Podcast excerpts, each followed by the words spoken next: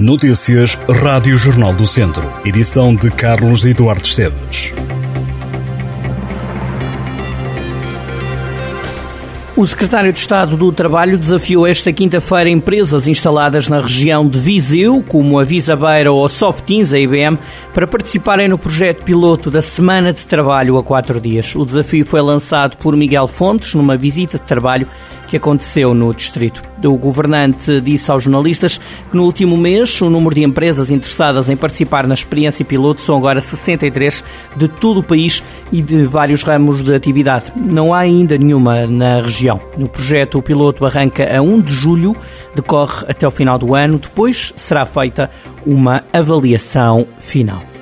Os centros de saúde da região norte sofreram esta quinta-feira uma falha informática que provocou constrangimentos nas unidades, mas a Administração Regional de Saúde do Norte, que tutela a saúde na região, que inclui o norte do distrito, já garantiu que os constrangimentos ocorridos desde as 8 da manhã desta quinta-feira, devido a um problema técnico, foram ultrapassados com a substituição de um servidor. Em comunicado, a entidade refere que o equipamento que avariou foi substituído.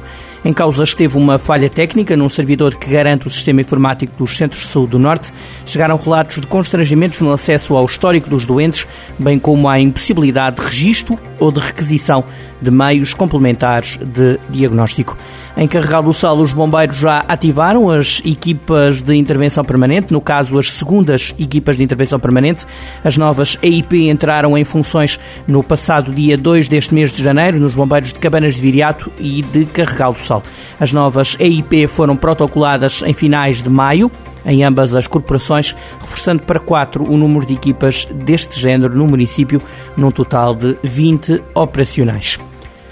O Académico de Viseu rejeita jogar fora do Fontelo enquanto durarem os trabalhos de manutenção do relevado. O Jornal do Centro sabe que os responsáveis do Clube Academista estão confiantes que a intervenção começará a dar frutos nos próximos dias e que a relva dará boa resposta. Por isso acreditam que o Académico continua a fazer do Fontelo o palco dos jogos na condição de visitado. Nos próximos dias, SAD, município e nova empresa contratada prometem juntos resolver uma situação há muito visada pelo próprio treinador do clube, Jorge Costa.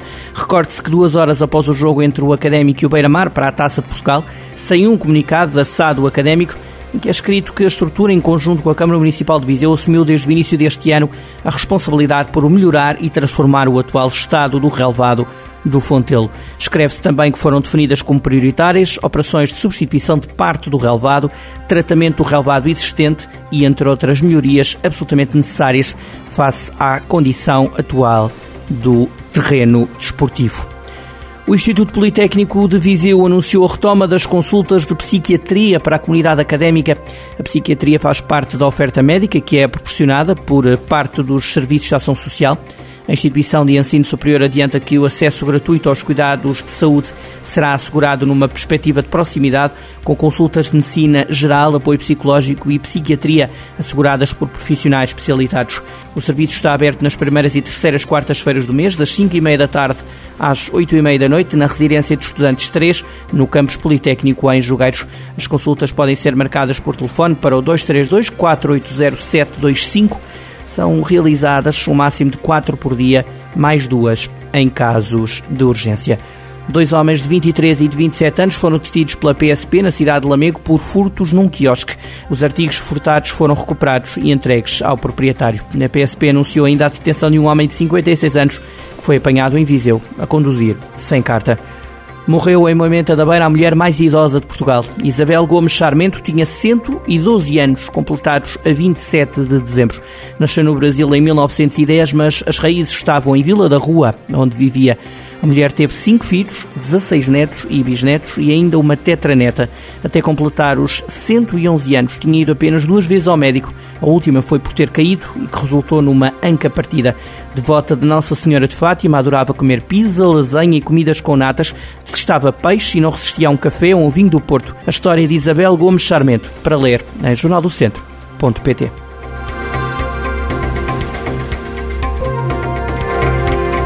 Estas e outras notícias em jornaldocentro.pt.